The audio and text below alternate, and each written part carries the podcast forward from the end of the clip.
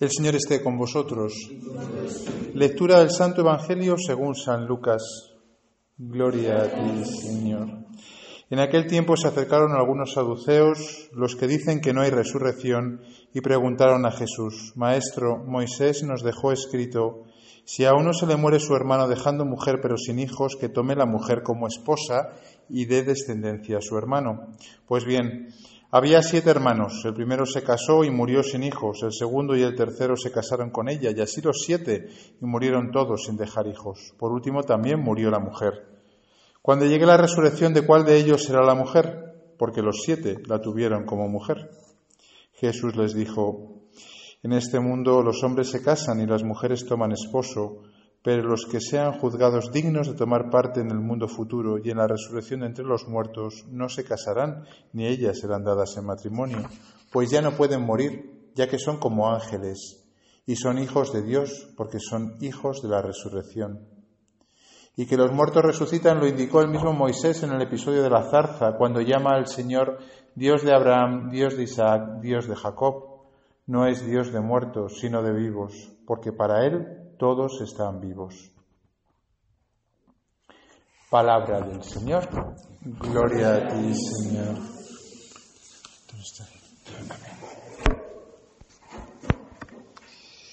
Qué bueno es el Señor que nos ha puesto estas lecturas justo para la cuarta semana de ejercicios. Son lecturas privilegiadas porque la cuarta semana de ejercicios, San Ignacio lo que quiere eh, es que meditemos sobre eh, la resurrección del Señor. Y es muy importante ¿eh? la, cuarta semana de ejercicios. Esto es como las asignaturas de la carrera. Cada uno que llega dice que es muy importante. La verdad que sí. La primera semana es muy importante, la segunda semana también, la tercera más y la cuarta la que más. Porque si nos quedamos en la tercera semana, vale, es muy bonito. Jesús ha muerto por nosotros, nos ha amado un montón, pero pero el final es el final es bonito, no es como las películas en las que, pues por ejemplo, no sé qué película veis vosotros ahora que sea así de este tipo. En mi época era Braveheart o Titanic, ¿no? Es como al final eh, eh, es muy bonito, muy bonito, se quiere mucho, pero al final mueren. Al final mueren. Y parece que hay como cierta, eh, como no hay nada eterno, la única manera de hacer eterno un amor es Jack tiene que morir. Titanic, ¿no? Jack tiene que morir. Pero si cabían los dos en la bolsa, no, pero tiene que morir Jack, porque si no muere Jack no se puede eternizar el amor que tiene Jack y Rose, porque si se casan luego pues se pelean y eso no mola. No, pues entonces la manera de eternizarlo es que se muera, ¿no? Y entonces es como, como el Che Guevara y estas figuras que han muerto así, ¿no? Es como que parece que se vuelven algo mítico porque han muerto por una causa, pero están muertas. Claro, eso no es el, cristianismo. El cristianismo no es una especie como de nostalgia por una persona que ha hecho todo muy bien pero que está muerto, ¿no? No, no, Jesús resucita. Y esto es súper importante porque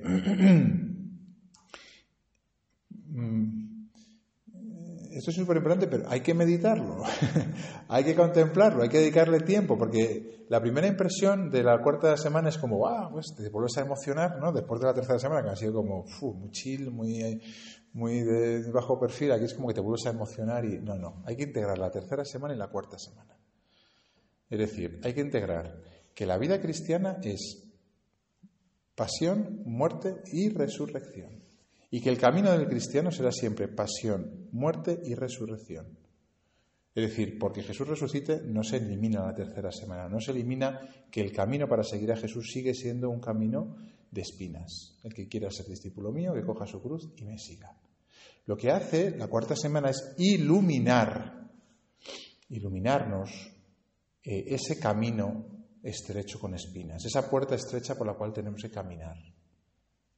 Por eso, mm, cuando uno de los pasajes que se suele meditar, que lo podéis leer luego vosotros, ¿no? Que vamos a leer ahora en la cuarta semana, pues leed los pasajes de la resurrección. El más bonito quizás es el de Maús, ¿no? Estos dos que van desesperanzados, ¿no? Cínicos ya, ¿no? Se van para su pueblo, para Emaús, ¿no? Van andando y Jesús se hace en contradizo y dice, ¿de qué habláis? Pues de, Jesús de Nazaret, que ha muerto. Eh, ¿Es que no te has enterado? Y él dice, ¿qué? ¿De qué? él era el prota y dice, ¿de qué? Y entonces se empiezan a desahogar, se empiezan a desahogar, Esto es muy humano. Hay veces que necesitamos desahogarnos, ¿no? Porque el espiritual muchas veces uno se, desahoga. ¿no? También tiene que tener buenos amigos ¿no? que, os, aconsejen en esto y que sepan que podéis desahogaros con ellos y que luego nos digan una chorrada, ¿eh? sino que os digan algo de, tono espiritual elevado. ¿no? A lo mejor no te puede decir nada. Muchas veces lo mejor es no puede decir nada. Cuando uno está, alguien está en la cruz, ¿qué le vas a decir? Pues ya está. No puedes decir mucho. ¿no? Y entonces, cuando terminan de hablar, Jesús les dice, pero qué necios y torpes sois para entender. ¿eh? Jesús puesto a decir insultos, que es muy cariñoso. Qué necios y torpes sois para entender. ¿No os dais cuenta que tenía que ser así? Y empezando por Moisés y siguiendo por los profetas, les enseñó todo lo que se refería a él en las Escrituras. ¿Cómo nos hubiese gustado estar ahí, verdad? Escuchando esto de labios de Jesús. Y claro, esto es lo que enardece el corazón, ¿no? Esto es lo que uno dice, si es que es verdad, si es que es esto. Pasa que no me mola nada, pero es esto, es esto, es esto. Por eso cuando Jesús hace la demanda de seguir de largo, entonces le dicen los discípulos, eh, quédate con nosotros, que la tarde está cayendo. Estaban deseando estar con ese que todavía no la habían reconocido. Y Jesús entra con ellos, parte el pan, que es una, expresión muy, muy, muy, curiosa, porque partir el pan es esa expresión de, entregarse, de sacrificio, y entonces se le abren los ojos y reconocen que es Jesús. Bueno, pues eso es un poco lo que tenemos nosotros que experimentar en esta cuarta semana, ¿no? Que las lecturas de hoy pues lo han dicho. Claramente Jesús ha dicho que hay resurrección, ¿no? Los, los saduceos, que no creían en la resurrección, los saduceos eran un grupo como los fariseos o los celotes, que ellos no creían en la resurrección. Entonces le, plantean esta, este, esta cuestión ¿no? de la, mujer que se casa con siete, ¿no? Y qué pasa en el cielo, ¿no? Y la respuesta de Jesús es bien clara, es decir, hay resurrección, y segundo, nosotros, la, vida allí no será como aquí. Aquí es una vida en la cual pues el matrimonio es la vocación universal. Allí no necesitaremos del matrimonio. Habrá amor, por supuesto, pero no necesitaremos del matrimonio. ¿no? Jesús lo dice claramente, lo cual da mucha tranquilidad, ¿no? Porque lo dice para todos, que Él resucite bien, pero también nosotros vamos a resucitar. También nosotros vamos a resucitar. Y la primera lectura es, es trágica, porque es una madre que morir a sus siete hijos. Bueno, el número siete ya sabéis que siempre es un poco simbólico en la Biblia, ¿no? Puede ser histórico, puede ser simbólico, podrían ser, eh, puede que no sean siete, igual que dice siete también en el Evangelio, ¿no? Es un símbolo de plenitud, ¿no? De completitud, ¿no? O sea, que a esta mujer le arrancaron, ¿no? De sus entrañas a sus hijos, ¿no? Y, y ella es la primera que cuando el más Benjamín va a morir después de que hayan muerto los seis, es la primera que le da coraje a su último hijo para que se entregue, ¿no? Y lo que les mueve a entregarse, a morir antes que pecar, es la fe en la resurrección. Como podéis imaginar, la madre después, esto es un hecho histórico, el libro de los macabeos, ¿no? Hubo una persecución muy grande y, muchos murieron por eh, permanecer fieles a sus tradiciones, mientras que la mayor parte de los israelitas eh, cogieron las, tradiciones de, de, los griegos, ¿no? Porque Antíoco Epifanes eh, había impuesto un sistema pues eh, griego y había eliminado toda la religión judía. ¿no? Y se quedaría la pobre mujer huérfana a saber si no estaría viuda, sin sus hijos, que estarían muertos y los habría además visto morir. O sea, una tragedia, vamos. Aquí aparece la parte como más bonita, ¿no? Entonces, claro, ¿qué es lo que en los momentos así de nuestra vida, cuando la tragedia se cierne sobre nuestras vidas, ¿no? Nos puede dar consuelo y nos puede dar esperanza? Pues hombre, la resurrección, que la última palabra no la tiene el mal, que la última palabra no la tiene el mal que recibimos y la última palabra tampoco la tiene el mal que nosotros hacemos, porque a veces lo que más nos hace sufrir no es tanto, a veces te hace sufrir el mal que recibes y eres como, te cabreas, ¿no? Pero a veces, y es peor todavía, es el mal que tú haces que al sentirte incapaz de hacer el bien y al ver que no haces más que mal y hacer incluso hacer sufrir a los que tienes al lado, te deseas más la muerte todavía porque haces sufrir a los seres más queridos, ¿no? Eres un foco del mal, el pecado, ¿no? Por eso la resurrección lo que trae es una gran esperanza, un gran consuelo, ¿no? Que el amor es más fuerte que el odio, que la gracia de Dios es más fuerte que nuestro propio pecado. Y si esto lo consiguiésemos asimilar y vivir en nuestras vidas, ya se encargará el Señor de que nosotros vivamos esto. Por eso en la providencia de Dios puede permitir situaciones, no tan trágicas como la de la primera lectura, pero situaciones dolorosas en las cuales mmm, hay momentos en los que uno llega a desconfiar de Dios, que llega a desconfiar del amor de Dios, que llegue a desearse la muerte, a dejarse llenar de desesperanza incluso de pensamientos que jamás pensabas que tú ibas a tener, ¿no? Por ejemplo, deseos suicidas, ¿no? El, Señor permite todo esto. ¿Sabéis por qué? Porque si tú, viviendo todo esto, eres capaz de, por la fe en la resurrección, por la confianza en el amor de Dios, de superar esa prueba, luego tú serás capaz de sostener a otros muchos y de iluminar a otros muchos. Y obviamente la unión que tendrás con Jesús será mucho más grande. Cuando San Francisco Javier muere, la última frase que dice, ya sabéis que la última frase es importante, ir pensándola, ¿eh? que nos pide desprevenidos. Hay que última frase dice antes de moriros. Como dijo uno delante del médico, señor, será, señor médico, serán las salchichas, y se murió. No te puedes morir con esa frase. ¿Serán las salchichas? Pues la última frase que dijo San Francisco Javier es, es del, del, del Te Deum, lo rezamos en el Te Deum. Señor, en ti confié, no me veré defraudado para siempre es una frase de confianza. Javier ha puesto toda su confianza en Dios y eso es lo que le ha hecho ser un gigante, ¿no? Lo que le ha hecho, fijaros que cuando llega a los sitios donde estamos oyendo ya había clero, ya había obispos. A mí me sorprende mucho qué, qué, hacían esta gente. Por rascarse la barriga, me imagino, porque San Francisco Javier fue el gran misionero que fue a lugares donde, donde ya había cierto clero, pero él, en su entusiasmo, en su fogosidad que él tenía, consiguió, pero no creamos en San Francisco Javier, era pues eso, siempre esa espontaneidad, siempre esa facilidad de hacer el bien, ¿no? Tuvo que pasar los momentos muy duros, ¿eh? Nos hemos saltado un momento de la cinta en el cual se ve esto, ¿no? En el cual él duda mucho, ¿no? Y llora por las noches y grita y le dice a la Virgen que por qué le ha dejado solo, que por qué no le responde, por qué no le dice su voluntad en un momento dado en el que no sabe qué hacer, no sabe dónde ir, entonces le dice, le grita a la Virgen, entonces sabe porque otros le oían, ¿no? ¿Por qué? ¿Por qué no, no, no, me, no, me, indicas qué es lo que quiere Jesús de mí?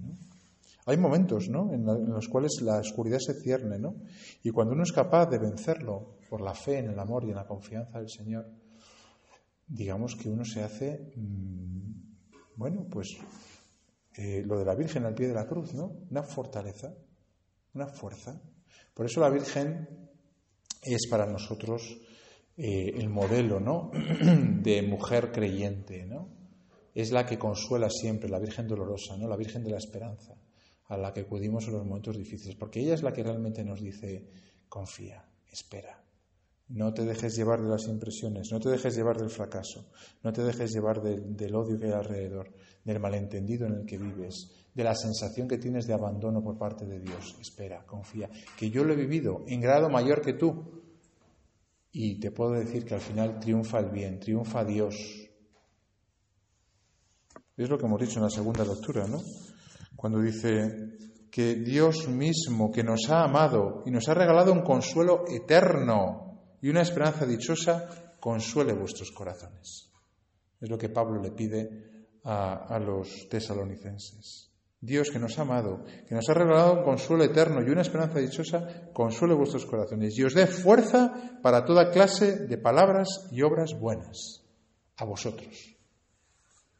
A vosotros, que habéis conocido el amor de Dios, que habéis conocido la fe en los momentos de oscuridad, que habéis tenido fe en los momentos de oscuridad, que habéis esperado contra toda esperanza y que habéis amado cuando teníais el corazón frío. Y, y los demás pues los demás, dice el Señor, eh, perdón, San Pablo, y es palabra de Dios, dice que la fe no es de todos. La fe no es de todos. Es decir, el Señor a cada uno le trata de una manera diferente.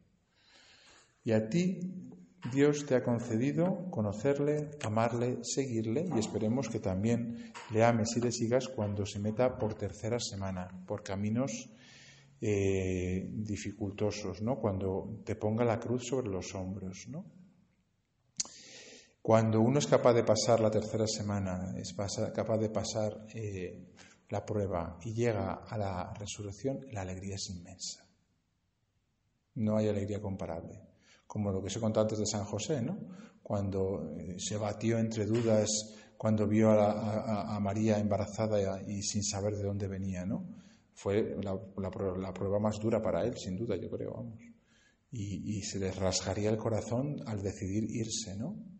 Cuando de repente el ángel le dice que está ante la madre del Mesías, vamos, no murió. Bueno, yo creo que San José murió al final de un ataque al corazón, porque tanto, tanto, tanto, estrés, al final el pobre pasó, le pasó factura antes de tiempo. Claro, es que no puede ser.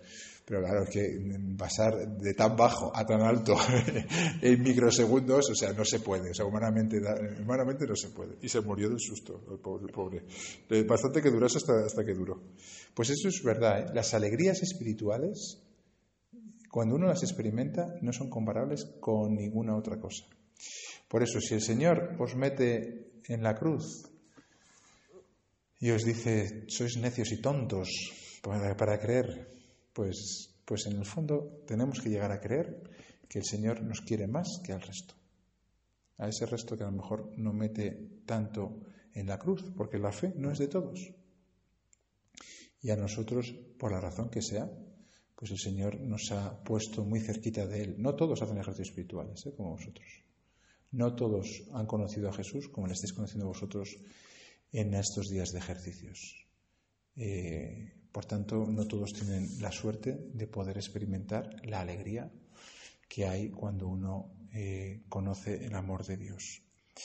Pues que la Virgen nos ayude a que seamos capaces de tener esa fe, esa esperanza y ese amor a prueba de tercera semana, de tal manera que consigamos llegar todos a la alegría, al consuelo de la cuarta semana, a la alegría de la resurrección que estamos celebrando en esta cuarta semana, que se nos va a hacer muy cortita. Vamos a tener pues esta y esta la misa y, la contemplación de después. Pero aprovecharla, aprovecharla, porque es muy importante que nos afiancemos bien eh, en la fe de la resurrección para saber eh, afrontar las pruebas de la vida.